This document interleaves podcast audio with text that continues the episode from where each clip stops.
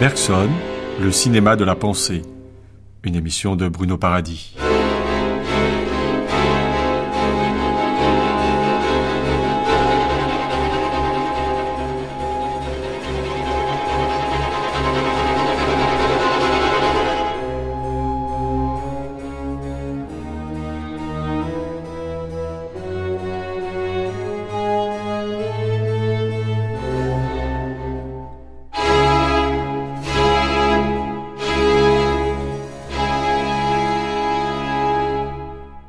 Quoi vise l'art, sinon à nous montrer dans la nature et dans l'esprit, hors de nous et en nous, des choses qui ne frappaient pas explicitement nos sens et notre conscience Le poète et le romancier qui expriment un état d'âme ne le créent certes pas de toute pièce.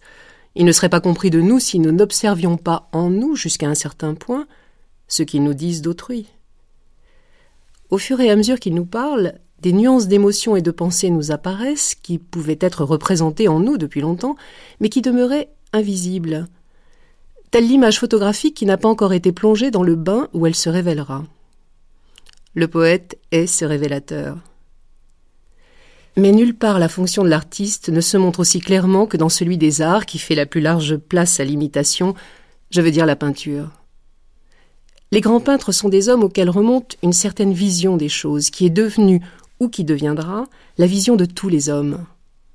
Un Corot, un Turner, pour ne citer que cela, ont aperçu dans la nature bien des aspects que nous ne remarquions pas.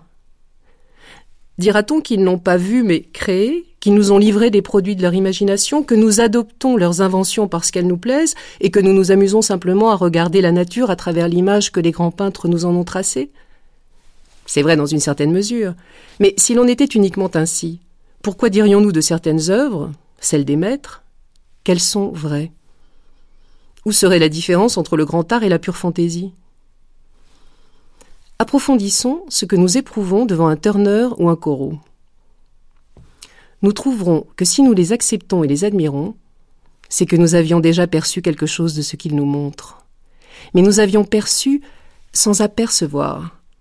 C'était pour nous une vision brillante et évanouissante, perdue dans la foule de ces visions également brillantes, également évanouissantes, qui se recouvrent dans notre expérience usuelle comme des dissolving views, et qui constituent par leur interférence réciproque la vision pâle et décolorée que nous avons habituellement des choses. Le peintre l'a isolée. Il l'a si bien fixée sur la toile que désormais nous ne pourrons nous empêcher d'apercevoir dans la réalité ce qu'il y a vu lui-même. L'art suffirait donc à nous montrer qu'une extension des facultés de percevoir est possible, mais comment s'opère-t-elle? Remarquons que l'artiste a toujours passé pour un idéaliste. On entend par là qu'il est moins préoccupé que nous du côté positif et matériel de la vie. C'est, au sens propre du mot, un distrait. Pourquoi, étant plus détaché de la réalité, arrive-t-il à y voir plus de choses?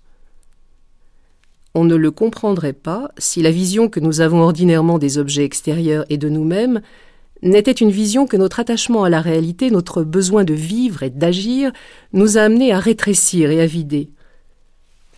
De fait, il serait aisé de montrer que plus nous sommes préoccupés de vivre, moins nous sommes enclins à contempler, et que les nécessités de l'action tendent à limiter le champ de la vision. Henri Bergson, La pensée et le mouvant.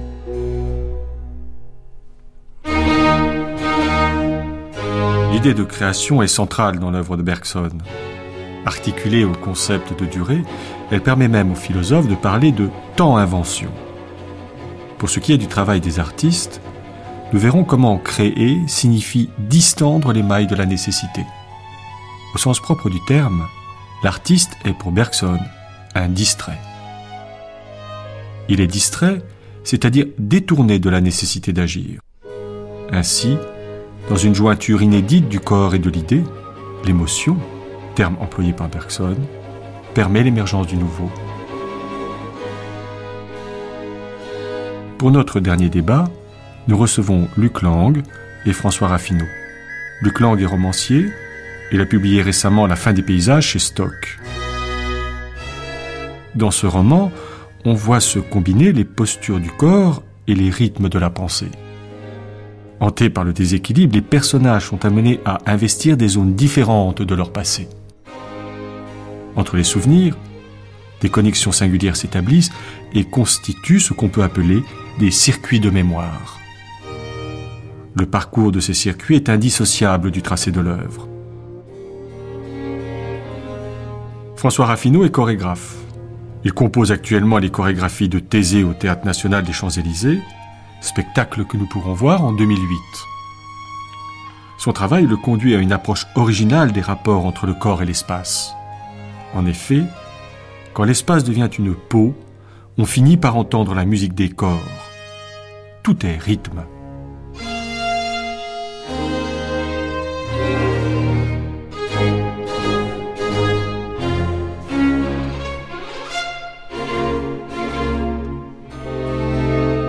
Bonjour François Raffineau. Bonjour Bruno.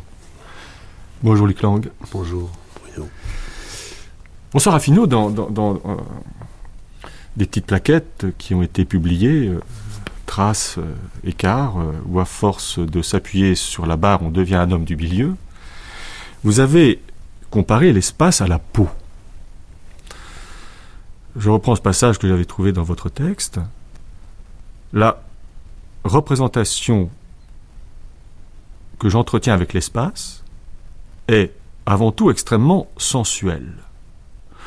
Je me représente souvent l'espace comme de la peau. Vous disiez un peu plus loin, je considère l'espace comme une matière vivante qui est en mon pouvoir de faire blêmir, frémir, frissonner ou palpiter, et vous alliez même jusqu'à envisager que cet espace frissonnait ça, correspond exactement au travail que je fais faire souvent aux danseurs. Imaginez par exemple que dans un groupe, l'espace entre vous serait une sorte de membrane, c'est-à-dire vous êtes encore euh, vous êtes encore unis par, par, cet espace et euh, essayez d'être vigilant dans vos déplacements, alors en haut, en bas, euh, reculons, devant, à la façon dont cet espace se tend, se, et, peut-être même jusqu'à à, quel point il vibre, il, il est sonore. Et c'est vrai que dans un groupe, il y a énormément de, de petits bruits qui renseignent sur l'espace. Cette espèce de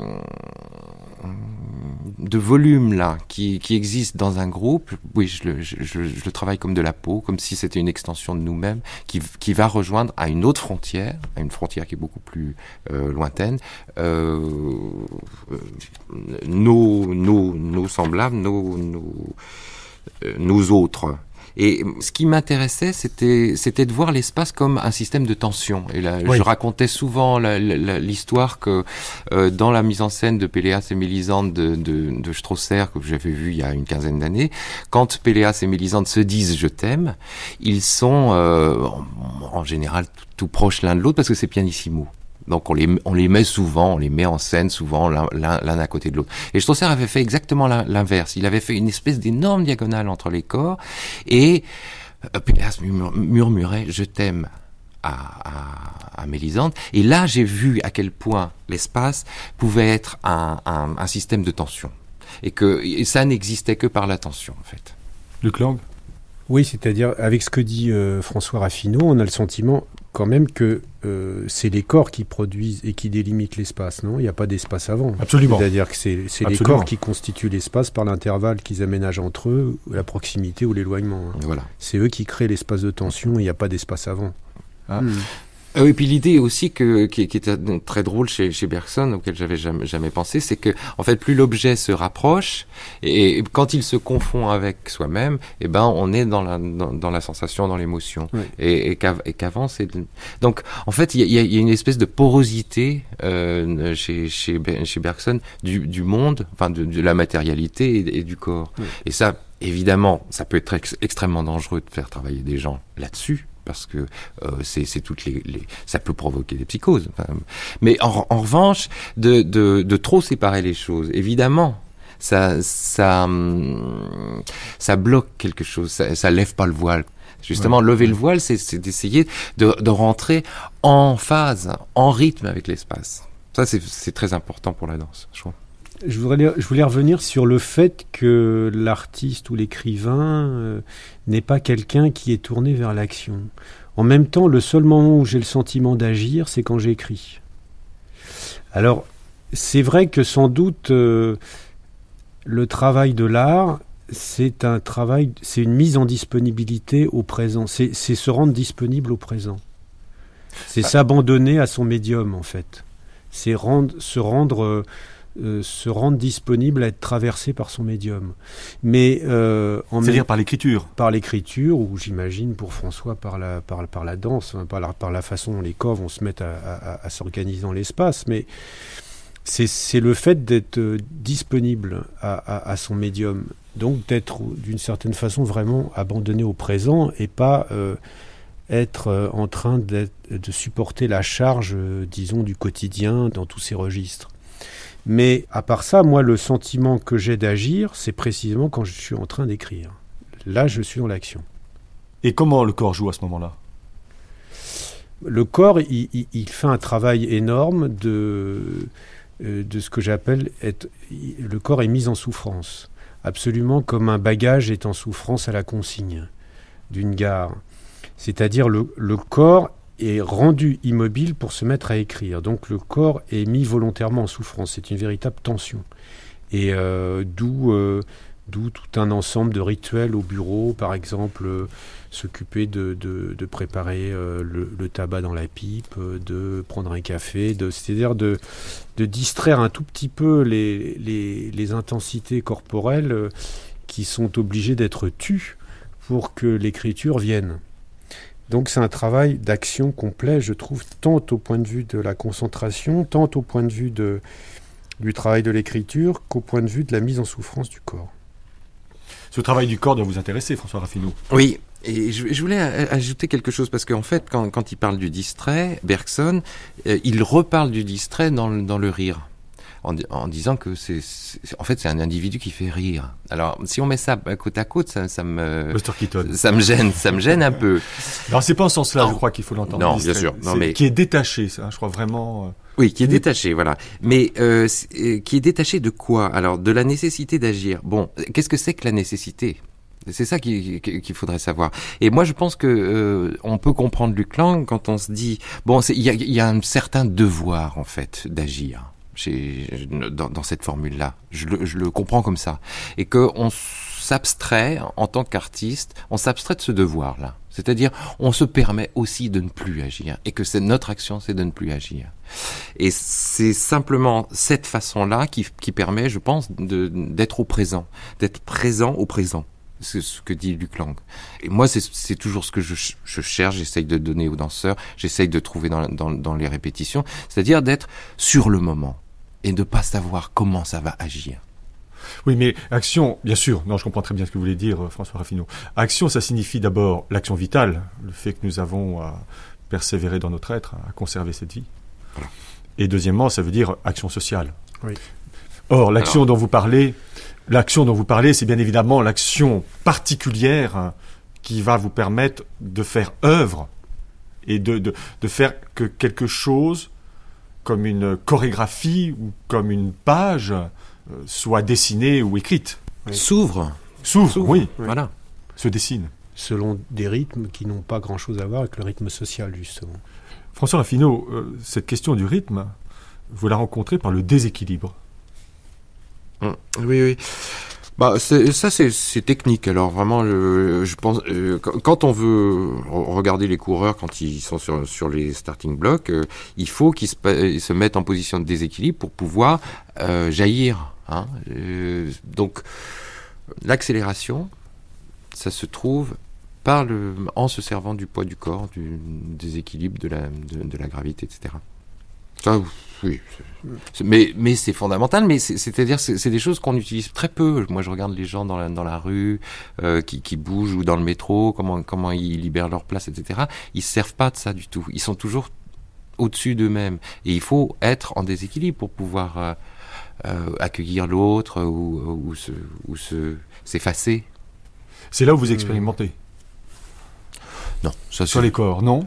Non, ça c'est vraiment de la technique, euh, comme comme de la technique d'écriture, c'est-à-dire je pensais- vraiment savoir comment comment une phrase va vite, comment on, comment on la ponctue, euh, quelle quelle pondération elle a? Une phrase a une pondération, je pense. Oui, mais je pensais à la façon dont, euh, dans vos chorégraphies, les corps vont aller soit extrêmement vite, ou au contraire euh, jouer à même le sol, quelquefois s'élever dans les airs. C'est en ça que, je- que je me disais que euh, ce que vous indiquiez de ces gestes quotidiens, c'est comme si vous alliez les chercher à leur jointure au moment où ils sont sur le point de, de- de se former, avant même qu'ils soient encore nés. Mhm. C'est ça ce que j'appelais expérimenter. Bah, C'est-à-dire que je, je pense que euh, y, a un vrai intérêt dans mon travail, alors qui que, que je formule depuis peu de temps. C'est ça qui est curieux, mais je pense que dès le départ, je suis devenu chorégraphe parce que c'est un art du temps et parce que ça me permet de sculpter le temps. Oui, et que les danseurs sont des sculpteurs du temps. Oui, ça, ça, ça, ça me paraît être au départ le, le ma vocation.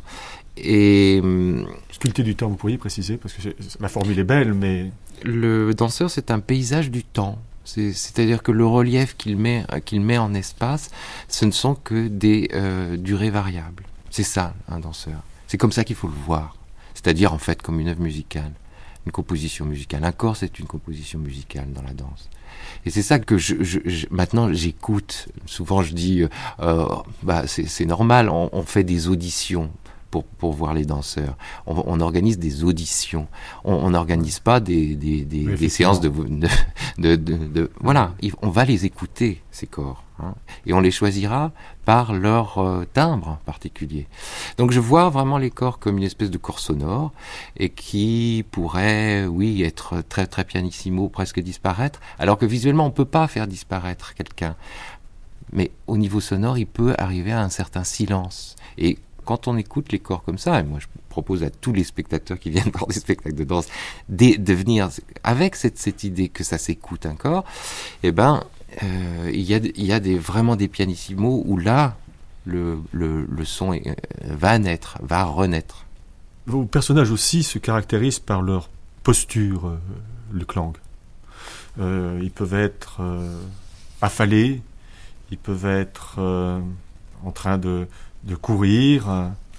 et le personnage de Manson, ce commissaire d'exposition, c'est un alcoolique. Oui. Est-ce que l'alcoolisme du personnage oui. permet d'investir une dimension du corps, une réalité propre au corps? Qu'est-ce que l'alcoolisme permettrait de libérer dans le corps? Bah, on revient à ces histoires de déséquilibre dont on parlait tout à l'heure, c'est-à-dire euh, l'ivresse c'est un déséquilibre, et donc un déséquilibre aussi de la perception et, de- et des sensations, ça permet d'être dans la, je dirais, dans la latéralité de la perception, d'être dans des modes de perception euh, et des modes de, déplacement euh, beaucoup plus improbables, beaucoup plus imprévisibles, beaucoup plus ouverts, et beaucoup plus aléatoires, et beaucoup moins dessinés donc de produire des sortes d'errance et de flottement qui ouvrent le champ de la perception par rapport à, par rapport à quelqu'un de, de sobre et de, qui, qui, qui maîtrise tous ses moyens. Et l'alcoolisme, c'est ce qui dégage de la nécessité d'agir. C'est ce qui rompt la relation avec le- le- le- l'action propre au monde social et Oui. propre au monde euh, de cette exposition d'ailleurs. Oui. Et qui ouvre sur une autre dimension, qui Oui. sera celle du temps. Oui, parce que c'est, enfin, sans doute que le- le- l'état d'ivresse met dans, une, dans la situation précisément d'un temps totalement mental, d'une sorte de, de disponibilité mentale et d'errance mentale qui va permettre euh, au personnage de, de déambuler autrement dans l'espace. C'est vrai que dans l'idée du déséquilibre, il y a donc l'idée d'une trajectoire floue et d'une trajectoire euh, aléatoire qui embrasse beaucoup plus le monde. Et c'est tout à l'heure quand François Raffinot parlait de cette question technique du déséquilibre comme manière de, de, produire le jaillissement ou le, ou le bon. C'est drôle parce que techniquement c'est également ce que j'essaye de faire dans, dans certaines de mes phrases, c'est-à-dire quand j'ai des phrases très longues, en fait c'est absolument comme si on voulait, euh, quand on est sauteur à la perche par exemple, euh, essayer de décomposer le mouvement du saut à la perche. Si on essaye de le décomposer, évidemment, on n'arrive pas à faire son saut et, on tombe. Et euh, j'essaye donc d'écrire des phrases qui, si on s'arrête de les lire en plein milieu, fait qu'on tombe. Et le sens tombe. C'est-à-dire le sens ne tient pas. C'est-à-dire le sens ne prend pas. Enfin, ça n'advient pas. Le sens n'advient pas. Et il faut lire la phrase dans sa totalité avec sa vitesse et son mouvement et son rythme pour que précisément le sens advienne. Et si on s'arrête en plein milieu, on tombe comme le sauteur à la perche qui voudrait faire son saut ralenti pour montrer à quelqu'un d'autre comment on saute à la perche. Voilà. Donc l'idée du déséquilibre, du déséquilibre qui permet le jaillissement, l'accélération, la vitesse euh, et qui permet de courir précisément très vite, eh bien la phrase fait la même chose. C'est-à-dire la phrase est dans un déséquilibre constant qui fait que précisément elle va aller très vite et va permettre que du sens advienne à la fin de la phrase, comme du sens advienne à la fin de la course, enfin. Comme dans un mouvement. Oui, oui. c'est formidable hein, ce, que, ce, que, dit Luc Lang. Parce qu'on a, on a l'impression que dans une phrase, il y a euh, ces systèmes rythmiques qui permettent de relancer aussi. Euh, et, c'est, il y a, il y a comme une espèce de, de longueur à trouver. Alors ça, Proust le fait certainement très bien, hein. une espèce de langueur à trouver qui fait que d'un seul coup ça rebondit. Mmh.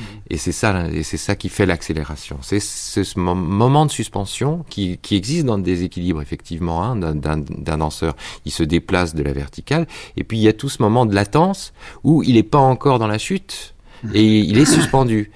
Et dans la chute, évidemment, les choses s'accélèrent. Hein et, et, on connaît ça en musique très très bien parce que la chute, c'est vraiment la fin de phrase et qui fait que, hop, on retombe sur la dominante. Ça, je trouve mm. ça formidable. Donc, il faut, il faut vraiment arriver à ce que dans le phrasé, dans le rythme de, de, de la phrase, il y ait ces, ces moments de, d'ascension, de, de, de, descente. moi, j'imagine ça toujours comme une crête de montagne. Vous savez, les crêtes de montagne, bon, il y a des cols, ça c'est un peu triste, les cols. Mais il y a tout autour de ces cols des, des moments de, de, petites montées, puis qui redescendent, etc. Tout, tout ça, tous ces micro, hein, ces micro paysages, finalement, ce relief, hein, et on peut rien dire d'autre, c'est ce qui crée le rythme. Oui, c'est ce qui crée le rythme de la phrase. C'est votre sculpture du corps, votre culture du temps par le corps. Oui, oui, ça peut être beaucoup de choses. Ça peut être effectivement cette sculpture du temps et de l'espace, ça crée du sens. Voilà, ça crée, ça crée tout ce détachement qui permet de créer du sens. Sinon, c'est plat, quoi.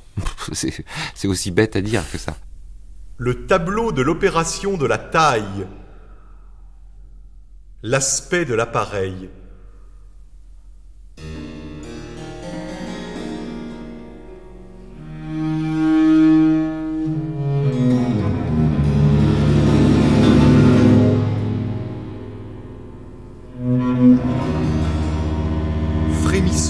En le voyant.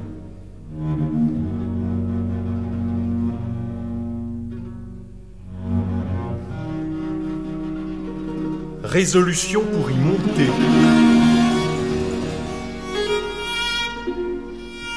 Parvenu jusqu'au haut. Descente du dit appareil.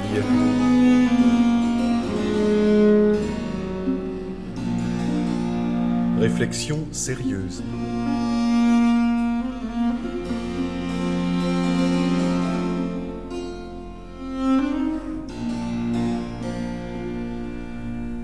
Il y a quelque chose qui, euh, effectivement, me semble extrêmement présent dans votre travail, euh, Luc Lang, c'est le travail de la mémoire, qui va prendre plusieurs formes. Cette mémoire, elle apparaît déjà dans la démarche euh, littéraire originale qu'est la vôtre, dans la mesure où la fin des paysages, c'est une reprise. Une reprise d'un autre roman que vous aviez euh, écrit, Liverpool, Marée Haute. Et il y a ce travail de reprise, ce travail de mémoire, et en même temps, cette reprise, cette mémoire, elle permet de montrer comment, dans votre dernier ouvrage, effectivement, ce que vous décriviez tout à l'heure, c'est ça qui a été libéré finalement, votre écriture. Oui, alors pour, pour ce qui est de la reprise du, du livre, on pourra demander à François Raffineau quand il reprend euh, un spectacle chorégraphique comment, comment ça se passe. Oui, justement. Oui, parce que euh, comment les corps refont la même trajectoire Est-ce que c'est vivable? Enfin, est-ce que c'est possible? C'est une très bonne idée. Et, euh, et là, c'était effectivement reprise. Euh, c'était une reprise mot à mot euh, du roman Liverpool Marriott. Et euh, il, fallait d'ailleurs que, tel un moine copiste, je, recopie le livre Liverpool Marriott à la main pour que ça redevienne du manuscrit, de manière à pouvoir réintervenir sur du manuscrit pour en faire, euh, en fait, finalement un autre livre. Et en fait, c'était l'idée de mesurer à travers l'exacte répétition des choses euh, la différence extrême qui sépare quelqu'un euh, entre, je j'arrive pas à trouver la formule, euh, 15 ans de sa vie, c'est-à-dire euh, dans l'écoulement de sa vie durant 15 ans, il refait exactement le- les mêmes gestes, en fait il refait exactement le même livre, et finalement il arrive à tout à fait un autre livre. Donc c'était l'idée de la mesure du temps euh, à travers la répétition. Différence et répétition. Quoi. Donc, hein, donc cette sorte d'éternel retour euh, en étant absolument plus du tout à la même place 15 ans après, dans un monde qui lui-même n'est absolument plus à la même place. Voilà, c'était surtout ça le travail. euh, c'était, en fait, je ne sais pas si c'était tant un travail de mémoire que euh, de, de- d'expérimenter euh, le fait que les choses ne se répètent jamais. Oui, bien sûr. Mais justement, euh, la mémoire, précisément, si elle est bien ce qui euh, retient, en tant qu'elle retient, elle fait en sorte que ce qui se produit de nouveau ne peut jamais être identique. Oui, Parce qu'elle est, entre-temps, elle est affectée par ce que vous venez d'écouter. oui, Donc la mémoire, contrairement à ce qu'on pourrait imaginer dans un premier temps, elle ne restitue pas. Bon, bien sûr qu'elle peut restituer tel ou tel souvenir, mais la mémoire telle qu'elle nous façonne, parce que finalement, nous, qu'est-ce que nous sommes Si ce n'est la mémoire que nous avons constituée au fur et à mesure de notre vie, à travers ce que nous avons vécu, à travers les événements qui nous ont marqués, euh, c'est cela qui nous distingue les uns des autres. Et donc, euh, la mémoire, elle est, quand on dit répétition, on n'entend pas euh, simplement copie, on entend faire l'expérience d'une pensée qui, se dégageant, et moi c'est ça qui me plaisait dans le personnage de Abel, c'est un personnage qui se dégage. Ça aurait pu être tout autre chose. Ça aurait pu être euh, une ascèse sportive, ça aurait pu être euh, une maladie, ça aurait pu être euh, une façon de se retirer le soir après son travail. Sauf que là, L'alcoolisme, c'est simplement ce qui ouvre cette porte où la mémoire, à ce moment-là, n'est jamais dans la, n'est pas dans la fidélité, mais dans l'expérimentation du nouveau. Oui, et c'est vrai que pour qu'il y ait une mesure de la différence, évidemment, il faut qu'il y ait de la mémoire, puisque c'est à partir de cette mémoire que, va pouvoir se mesurer tout le déplacement. Donc effectivement, il y a une mémoire extrême de Liverpool Marriott, qui est inscrit dans le fait que c'est exactement la même histoire, exactement les mêmes personnages, si j'ose dire. À peu près, hein, il y a quelques écarts narratifs, mais pas tant que ça. Et c'est à travers donc cette mémoire inscrite et marquée très fortement comme une référence et une origine que précisément la différence va pouvoir s'affirmer. Et j'aimerais bien qu'on demande à François Raffineau. euh, Allez-y, Luc Lang. non, non, Je euh, c'est-à-dire, euh, euh, qu'est-ce que c'est que l'entreprise euh, En quoi consiste, d'un point de vue du, du ressenti, l'entreprise de répéter une chorégraphie Oui. à, à plusieurs années même d'intervalle? Mais en fait, moi, j'ai- deux expériences. J'ai des expériences de reprise, euh, qui- qui- c'est-à-dire que on reprend le même spectacle avec la même distribution. En fait, j'ai trois expériences. On reprend le même spectacle à, par exemple, six mois de di- différence euh, à- avec les mêmes danseurs, la même distribution. Là, il y a une maturité par rapport au, au- au- il y a une, un travail de la mémoire qui est formidable, qui, qui est impalpable. Je pourrais pas vous en parler, mais c'est-à-dire que on a l'impression que euh, ce, ce- je parle que des moments de latence ce- aujourd'hui, c'est incroyable. Ces moments de latence là qu'on laisse au danseur lui permet de prendre cette distance qui fait qu'il sait quel objet il a entre les mains ou entre les jambes ou entre dans, le- dans le corps. Et ça, comment ça va? Euh, Vous, vous avez fait du karaté, Luc Lang. Donc, vous, vous savez très bien, les, les katas, c'est une espèce de mémoire. hein. Mhm. C'est une, une mémoire du, du, du combat. Hein, en plus, c'est- génial parce que c'est virtuel, les, ennemis sont pas là. Donc il y a cette mémoire du combat. On sait très bien que si on laisse tomber, euh, je sais pas, euh, une, une péri- une période de temps et qu'on reprend ces mêmes exercices, bon, la mémoire corporelle est telle que il va pas y avoir de problème. Par contre, Il va y avoir une espèce de sensation qui se ravive et qui redonne le sens aux choses. Mm. Ça, ça c'est, il n'y a que ces moments de, de- de prise de distance qui, le- qui le permettent. Oui, ça c'est oui, c'est- une sensation effectivement.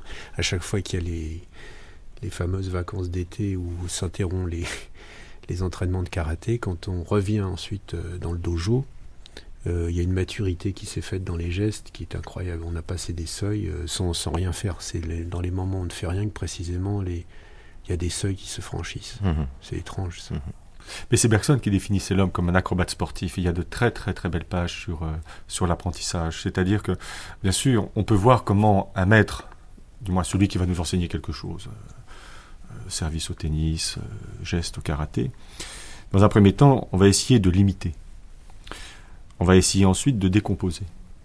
Mais on ne pourra pas décomposer sans immédiatement essayer d'établir une continuité entre les différents gestes qu'on aura décomposés.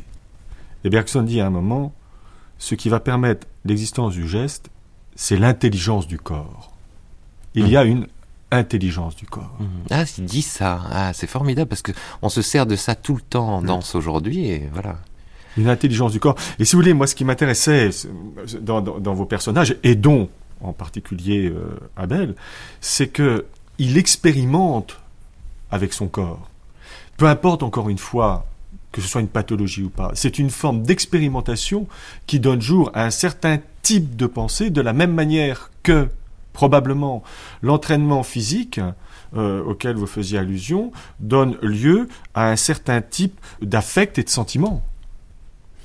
Oui, mais pour moi l'écriture est un est un travail physique.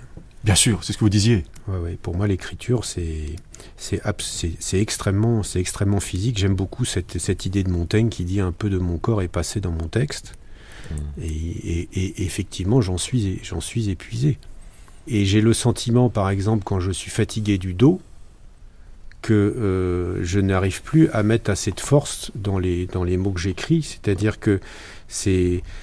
euh, Ça accroche, ça coule ça moins. accroche, hein, c'est comme, j'imagine François euh, avec les, les- les danseurs qui sont sur tel ou tel appui. La pointe du, c'est pour ça qu'il faut que j'écrive à la main, même si j'adore passer ensuite au clavier et taper moi-même mes textes, c'est pas la question. Mais j'ai besoin euh, d'avoir toute la force de mon corps et toute la, tout le poids de mon corps sur la pointe du stylo. Mhm. C'est-à-dire que là, il y a une intensité physique qui se joue et qui fait que le rythme de la phrase sera trouvé. Et si je suis trop fatigué du dos, je suis fatigué euh, physiquement, je ne trouverai jamais le rythme de la phrase. En vous écoutant, on a le sentiment que chaque phrase, c'est comme un mouvement. Oui, c'est un mouvement, oui. C'est un mouvement et c'est une respiration et c'est un souffle.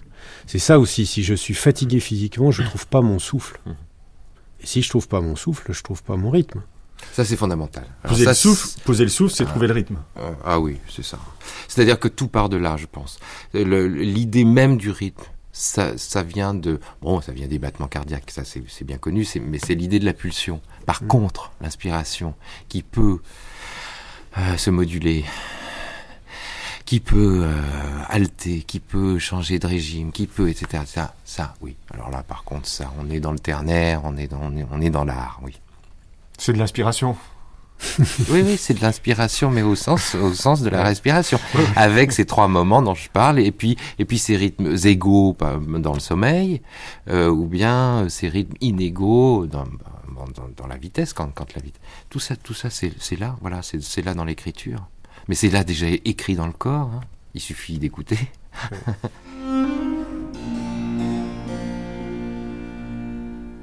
Entrelacement des soies entre les bras et les jambes.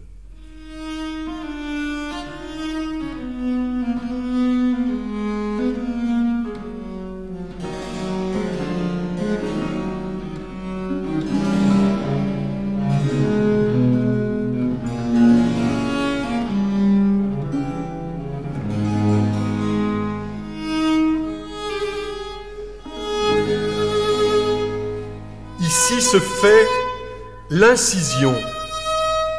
Introduction de la tenette. Ici l'on tire la pierre. Ici l'on perd quasi la voix. Évidemment, quand j'écris mes romans, je pense pas à Bergson, mais c'est étonnant à quel point c'est un philosophe qui aide à vivre et qui aide à travailler. C'est-à-dire que à chaque fois qu'on est dans la pause de son travail, la pause, euh, c'est-à-dire on arrête un peu de travailler et qu'on réfléchit sur ce qu'on fait, c'est étonnant à quel point on est dans un, dans champ d'écho euh, entre la façon dont on peut ressentir son travail et dont on peut vivre son travail et la façon dont lui essaye de décrire ce que c'est que la vie. Notamment euh, quand il parle de la question de l'intuition, quand il parle de l'absence de symboles, de l'absence de, de, rapport analytique au monde et que on est juste dans une, intensité intuitive qui va nous permettre de faire, euh, j'imagine, tel geste en chorégraphie ou d'écrire telle phrase dans un roman. Euh, c'est étonnant à quel point euh, c'est une philosophie qui aide à vivre. Enfin, moi, c'est comme ça que c'est comme ça. D'abord, en fait, c'est d'abord pour vivre que j'ai lu Bergson. Avant, ensuite, c'est devenu quelqu'un qui m'a aidé à travailler. Mais au départ, c'est quelqu'un qui m'a aidé à vivre. C'est une rencontre euh, dans votre vie, la lecture de Bergson. Oui. euh, Rencontre au sens où quelque chose se produit qui va voilà. dessiner une certaine Voilà. ligne et vous entraîner le long de cette ligne. Voilà, c'est-à-dire par rapport à des questions euh, qui se sont posées à certains moments de ma vie, qui étaient des questions très difficiles face à la mort, par exemple, et, et par rapport à quoi je n'arrivais pas à, à trouver de, de réponse au sens où je n'arrivais pas à vivre. Euh, là, j'avais d'un seul coup une pensée qui m'aidait à vivre et, à affronter cette question de la mort. Et, euh, et ensuite, c'est une pensée qui m'a accompagné évidemment euh, tout au long de mon travail d'écrivain et de romancier, mais, mais avant tout, la philosophie, c'est ce qui m'aide à vivre, puisque moi, je ne suis pas philosophe et je ne suis pas inventeur de concepts. Et je trouve que justement, ce qui est, je sais pas, François Raffineau, j'aimerais bien avoir son avis là-dessus, mais bizarrement, euh, quand j'ai eu des moments euh, extrêmement difficiles dans ma vie, notamment euh, face à la, question de la mort violente d'un proche, la littérature m'était pas, moi qui suis romancier, la littérature ne m'était pas d'un quelconque secours. Enfin, ne m'était absolument pas un secours, en ce sens que je n'arrivais pas à m'abandonner à l'univers que m'offrait la littérature, quelle qu'elle soit. C'est-à-dire la littérature, je trouve, quand on est lecteur, c'est l'abandon, c'est s'abandonner à un univers qu'offre la littérature. Et précisément face à, à mon expérience de vie à ce moment-là, qui était extrêmement difficile, je ne pouvais pas m'abandonner à la littérature. Et par contre, la philosophie était un recours. Le caractère vital de la philosophie. Voilà, le caractère vital de la philosophie, d'où des, d'où des philosophies qui posent la question de l'élan vital, justement, et qui essayent de, de voir comment euh, la mort peut, peut être intégrée à un processus vital. Bien sûr. Oui, euh, moi, je me- je- quand, quand ça va mal, je me tape les trucs les plus ardus, les plus impossibles à comprendre. Et, et c'est vrai que ça me calme. Sauf que Luc Lang dit Oui, je, Je sais. lis sais. Bergson parce qu'il y a la joie. Ouais. Comme affect central qui, qui, qui engage, euh, qui Ouais. engage l'existence. Non pas au sens, hein, et c'est important que vous le, vous, le, vous le précisiez, non pas au sens où Bergson serait la philosophie qui inspirerait votre propre travail, mais au sens où, dans la lecture de Bergson, vous pouvez entendre comme en écho, en un sens presque musical, une harmonique par rapport à votre propre travail. Oui, puis le fait qu'il m'aide à vivre, enfin, il m'aide à vivre en ce sens où je trouve euh, des appuis euh, pour vivre, fait que du coup, j'ai des appuis pour, pour travailler. Appui pour vivre, donc appui pour relancer la phrase, Voilà. appui pour, euh, pour ne pas tomber, ou du moins aller jusqu'à ce moment, François Raffineau, où la chute est susceptible d'apparaître, mais où justement le chorégraphe, lui, essaye de trouver un geste qui, dans cette chute possible, va trouver la possibilité de relancer le mouvement. Oui, oui, voilà.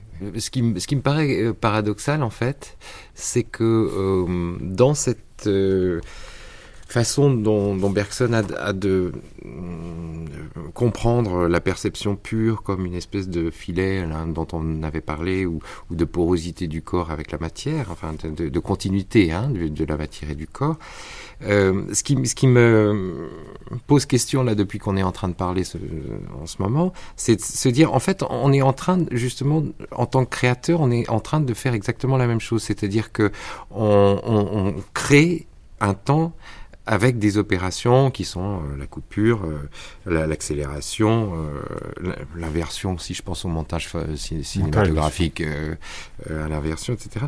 Donc on- on- en fait, on, on ne fait que des opérations sur le temps et l'espace. Pour mettre en valeur le temps et l'espace, on est bien obligé. En composition musicale, c'est évident. Bon, en littérature, c'est clair.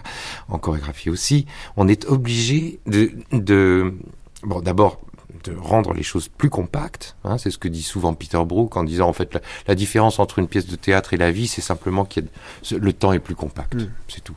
Hein. Il se passe plus de choses en, très peu de temps. Donc, je dirais alors oui, ça lève le voile l'œuvre d'art, mais c'est surtout une espèce de, de, processus de condensation.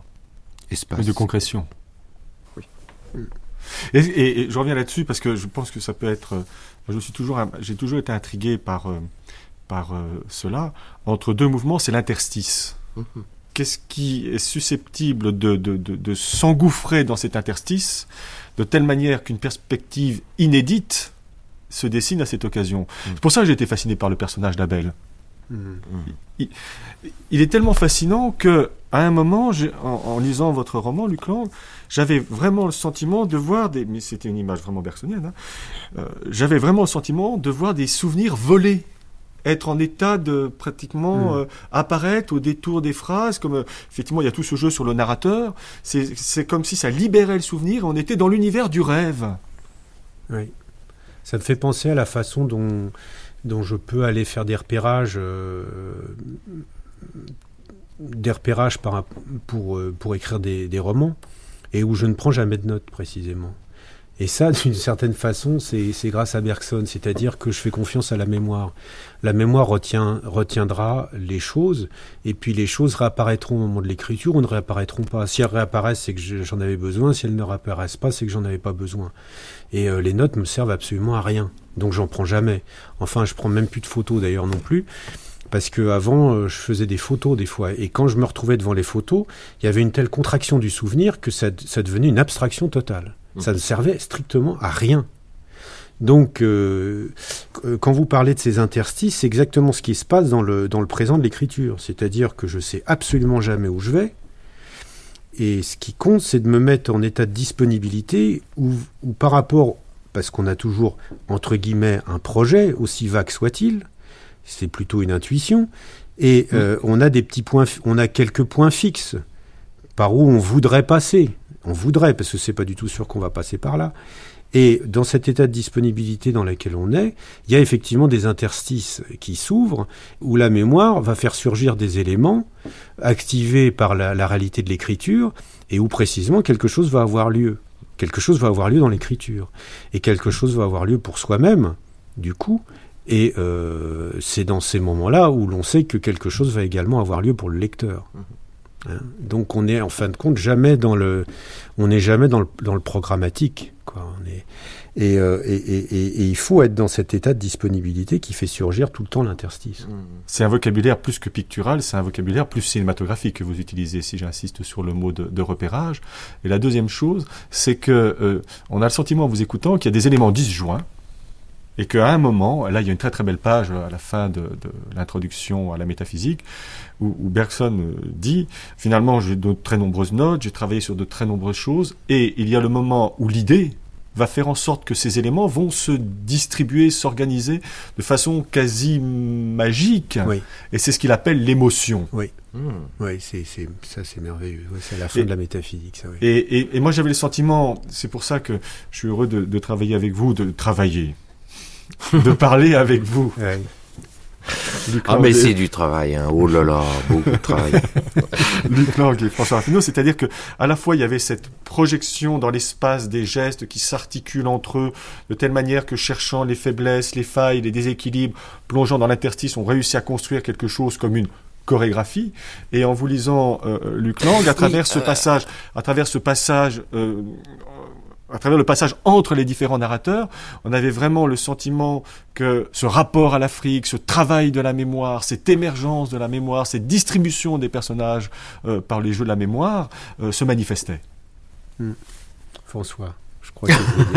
non, non, mais je, euh, je, voulais faire un, un petit euh, point historique pour bien montrer à quel point le, le, le rapport entre l'interstice a été extrêmement important dans, dans l'histoire chorégraphique. Si on se replace dans, dans, au XVIIe siècle, par exemple, euh, on a affaire à, à, un certain nombre de, de, de postures Hein. C'est repris dans, le, dans, dans le, le, neveu de Rameau en, en, disant chacun prend des postures. Euh, et, qu'est-ce que vous entendez par posture, dit Diderot?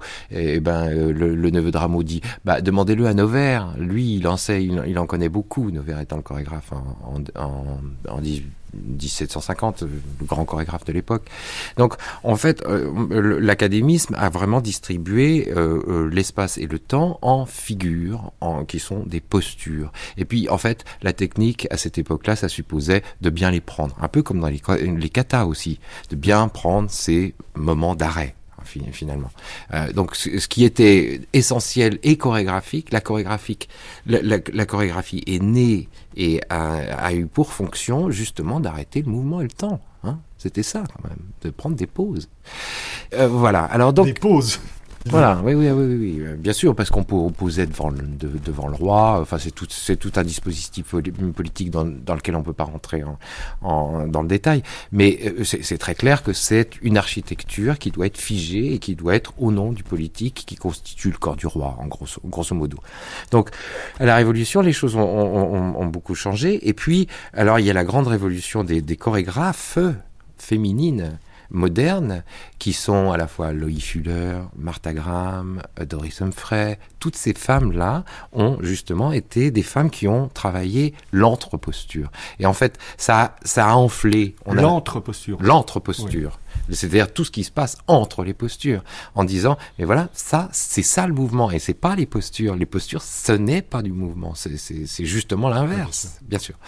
Et en fait, ce qui s'est passé, ce qui est très curieux, c'est que tout cet univers d'interstice qu'il y avait entre les postures a complètement envahi pour ne devenir plus que ça et que les postures se sont effacées. C'est ça l'histoire de la danse contemporaine. Hein. C'est mmh. tout à fait ça. Et alors ce qui est drôle, drôle aussi, ce qui est drôle, c'est que toutes ces femmes se sont entourées de, de, de, de vêtements qui étaient vaporeux, des voiles. Donc toujours, Loïc Fuller, c'est bien connu, bon, elle, elle dansait avec des voiles, elle a inspiré Mallarmé, et Mallarmé, c'est à l'occasion de Loïc Fuller que Mallarmé a pu dire, la danseuse n'est pas une femme, c'est en fait un tracé de lignes, de, Bon, mais il y a encore toute tout cette idée que la peau ne doit pas être, alors dans, dans, dans l'idée d'interstice, doit, doit se prolonger à travers des voiles, à travers des, des choses vaporeuses qui font que c'est tout l'espace qui est en jeu. Ce n'est pas la limite du corps, c'est tout l'espace. Et il faut pour oublier le corps et pour retrouver le mouvement, il faut tout cet appareillage qui va jusqu'à l'interstice qui gonfle et qui devient euh, l'univers chorégraphique en, dans son entier, et puis euh, le flou, le flottement des contours du corps, pour ne rendre compte du mouvement. Le corps va aussi loin que se projette le mouvement. Ah oui, plus loin. Oui, plus enfin, loin. oui je dirais. c'est au contraire, c'est d'essayer de, de, de, de, rendre le, le, corps le plus extensible possible. Par la perception. Le corps va aussi loin que la, va aussi loin que la perception va, dit Bergson. Hein ouais, bah voilà. Alors, tout à fait. Et tout puis, à fait. C'est le projet de la danse contemporaine. Et puis, oui, il, Luc Lang. Il dit à un moment donné, je crois que euh, on oublie trop que d'abord il y a le mouvement et non pas la et non pas l'immobilité. On part pas on part pas de l'immobilité pour aller vers le mouvement, mmh, mmh. mais on est toujours dans le mouvement et, et, en fait euh, la pause euh, c'est un avatar euh, mmh. dans, dans, le, dans le mouvement, mais il y a toujours du mouvement en fait. C'est ça l'état naturel. Oui, et ça, et ça pour, pour ne faire un, une toute petite euh, détour par euh, Lacan, ce serait, ce serait de dire que la chaîne des signifiants, c'est d'abord du mouvement, ce qu'il voit jamais, lui. Il voit toujours le rebondissement d'un signifiant à l'autre, etc., etc. Mais en fait, ce qui est fondamental là-dedans, c'est qu'il y a du mouvement. S'il n'y avait pas de mouvement, eh ben, on, on, on pourrait pas, euh, il ne pourrait pas y avoir de symbolique. C'est la relance du mouvement. Oui, mmh. c'est la relance du mouvement. Écoulement du sang. Amen.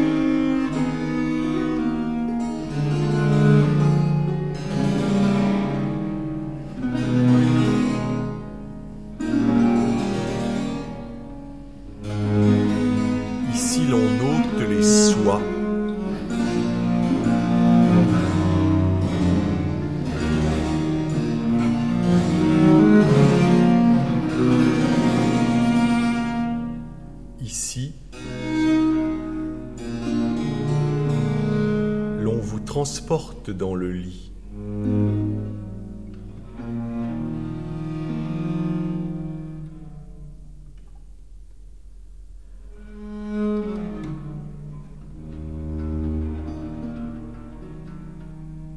Cela euh, nous ramène peut-être à ce qui a été une de vos préoccupations importantes, François Raffineau, euh, a été, je ne sais pas si elle est encore, c'est celle qui est liée au baroque. Et, je me souviens avoir lu euh, dans un de vos textes que le baroque, c'était une attitude déviante de la vie et dans la vie et que euh, l'art devient, euh, ainsi que euh, déjà nous a permis de le penser Luc Lang, l'art devient un moyen d'investir la vie, de poser la question de la vie, de poser la question d'un comment vivre, bouillonnement de la vie. Mmh, mmh, mmh. C'est ce qui vous intéresse, François Raffineau? Oui, oui, moi j'ai revu Yi là euh, récemment le, film chinois et euh, il y a toute une petite anecdote entre euh, le jeune homme vient de sortir avec la jeune fille pour la première fois au cinéma. Il lui dit t'as bien aimé le film? Et puis la, fille dit oh c'était un peu sérieux. Il lui dit ah bon tu préfères les films comiques? Et elle lui dit bon je vois vraiment pas pourquoi on va au cinéma pour voir ça. Il lui dit oui mais dans cette alternance entre le comique et, le, et le tragique, la vie elle est faite comme ça. Et le cinéma, pour être le plus vrai possible, bah, il doit faire ça. Et moi, j'ai toujours pensé ça à la, suite de Shakespeare, le, que le l'art qui donnait la meilleure image de la vie, c'était ces œuvres qui donnaient ce mouvement de va-et-vient entre euh, les, les, choses qui font rire et les choses qui font pleurer. Enfin, ce mouvement de l'âme. Hein. Oui, c'est. Oui, Lang. En, en, fait, moi, j'essaye pas d'écrire des livres, j'essaye de d'offrir au lecteur une expérience de vie, en fait. C'est ça mon grand fantasme, en tout cas, même si évidemment euh, c'est un travail d'écriture et que le médium c'est l'écriture et il s'agit de trouver des nouvelles formes d'écriture. Mais la finalité n'est pas d'inventer pour soi-même des nouvelles formes d'écriture, c'est plutôt d'inventer des nouveaux rapports humains. Et que les nouvelles formes d'écriture qui adviennent seraient des ouvertures sur de nouveaux types de rapports humains ou des nouvelles formes de rapports humains. Et quand on a fini de lire, eh bien finalement, euh, on a vécu une expérience de vie et, non pas euh, on a lu un livre. C'était l'expérience éthique et politique, ce que vous êtes en train de dire. Et poétique, hein. Bien sûr. Et poétique. au, sens euh, de création, poétique au sens d'écriture, mais, j'entends éthique au sens de questionnement de la forme qu'on donne à sa vie, non pas euh, détermination d'une attitude qui serait conçue sur un modèle préexistant. Là, on serait dans une morale de l'obligation, si je reprends ce, que dit Bergson. Là, c'est une éthique au sens où, par l'analyse des types de vie qu'on peut envisager, vous faites en sorte que votre lecteur essaye de trouver, lui, une posture dans la vie. Voilà. Ou puisse repérer une posture dans la vie. Voilà, c'est l'idée, euh, c'est l'idée de l'art. Euh, enfin, l'art, c'est ce qui rend euh, la vie plus intéressante que l'art. Hein, donc c'est vraiment la finalité de l'art, c'est la vie, et non pas la recherche de je ne sais quelle perfection de la forme pour elle-même. Mm-hmm. Donc effectivement, inventer des nouvelles formes littéraire, me semble-t-il, c'est inventer des nouvelles formes du lien humain à chaque fois. Puisque la politique. puisque le, oui, c'est la politique, mais oui, c'est la politique, mais au sens intime du terme aussi. Hein.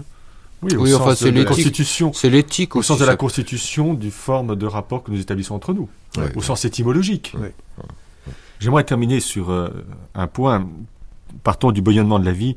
Il y a aussi dans votre euh, travail, Luc Lang, quelque chose qui, à certains moments, euh, se rapproche du chaos. Je pense à la scène initiale de euh, la fin des paysages, où le chargement, les quatre caisses qui contiennent les œuvres venant d'Afrique, tombent sur le sol, euh, sont éventrées et écrasent à ce moment-là un individu. Mais c'est aussi à la suite de cet événement qu'on a le sentiment que tout ce qui arrive dans le livre implose. De même, il y a cette autre scène où à la Tate Gallery à Liverpool, ce, bâtiment euh, qui vient d'être construit, il y va y avoir ce bateau qui va se renverser et qui va absolument tout détruire et qui va libérer à ce moment-là des pièces qu'on n'avait pas vues. Est-ce qu'il faut passer par ce moment du chaos pour que ces figures nouvelles se dessinent? Est-ce que c'est votre façon de rejoindre ce que euh, Bergson appelle le flux torrentueux des choses? Euh, j'ai jamais.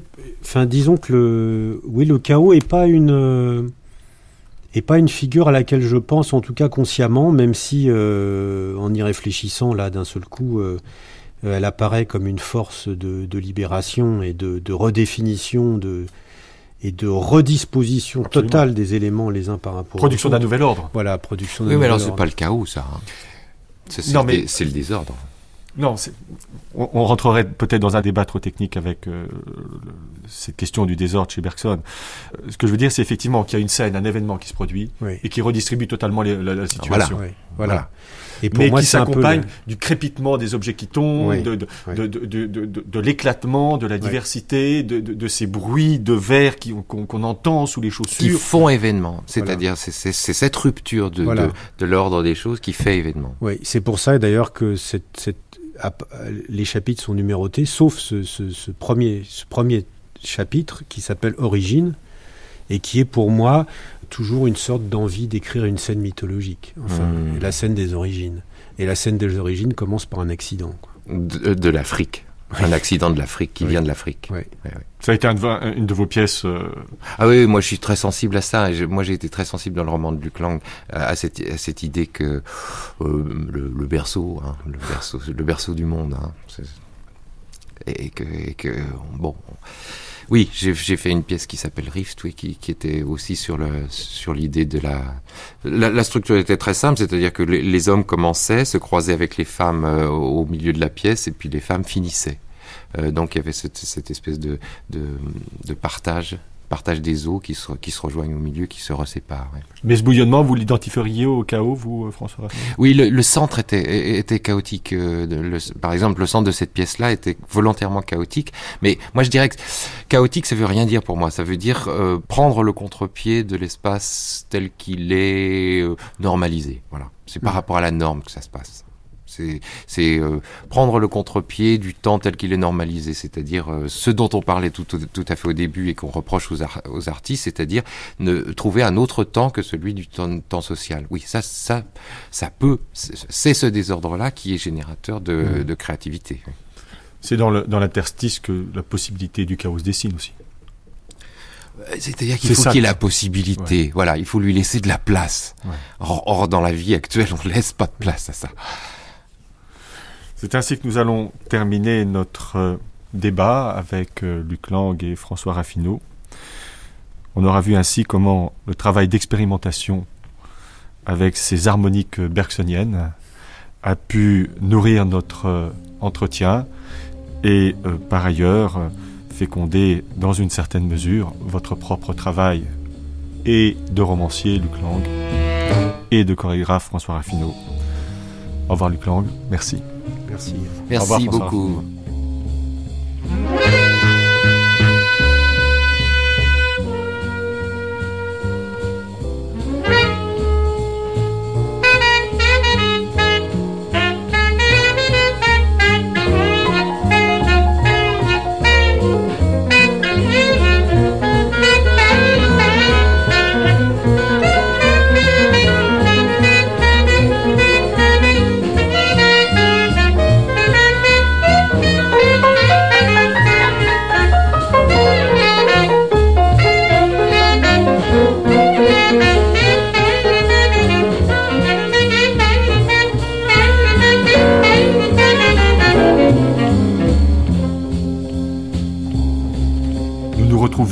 Quelques instants avec Bruno Dumont pour parler de philosophie, de cinéma et de Bergson.